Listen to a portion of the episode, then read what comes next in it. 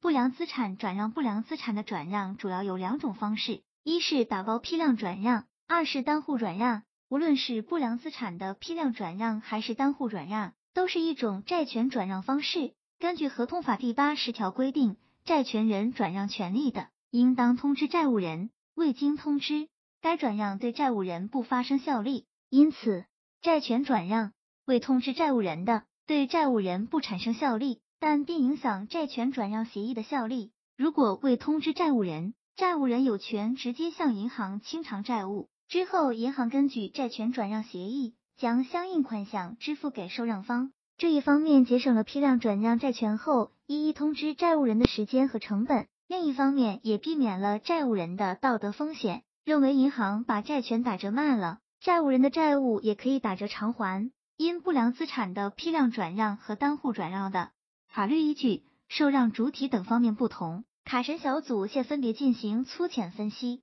六点一，不良资产的批量转让问题，卡神小组认为应扩大不良资产批量转让的受让主体范围。根据《金融企业不良资产批量转让管理办法》第三条的规定，批量转让是指金融企业对一定规模的不良资产十户每箱以上进行组包定向转让给资产管理公司的行为。因此，目前，金融机构的不良资产主要批量转让给华融、长城、东方和信达四家金融资产管理公司，福建还有闽投、金财两家资产管理公司，但资产受让范围还是很有限，且近年经济下行压力增大，信用风险呈阶梯式扩散，产生供大于求的现象。特别对于中小银行来说，议价能力低，打折程度狠，不良资产的批量转让成为鸡肋。不转让，不良资产难处置；转让了，收益不见得好。也许待债务人或担保人还钱了，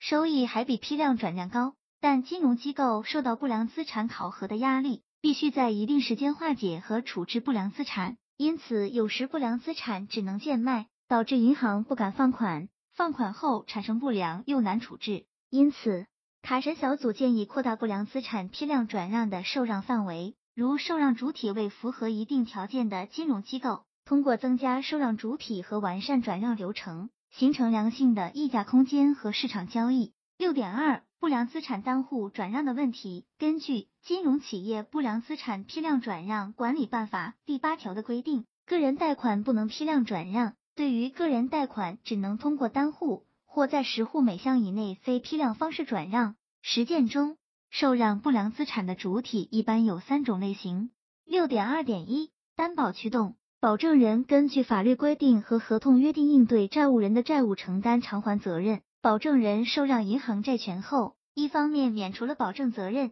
另一方面通过追偿有可能减少损失。六点二点二，利率驱动，银行贷款利率加上罚息，利率远远高于普通理财收益，因此买受人为了获得高收益。会向银行购买不良资产，而且有的借款人、保证人临时资金周转困难，或者抵押物受政策导向一时卖不出去，只是银行受不良资产考核压力，清收时间受到限制，因此买受人可以通过购买不良资产获得预期高收益。六点二点三，资产驱动，有的买受人看中银行抵押物，认为有升值空间，通过购买不良资产作为低价取得抵押物的一种手段。无论出于何种目的购买不良资产，为避免道德风险，通过非批量方式转让，应采取公开合规的流程操作，如全额转让、拍卖、挂牌出售等。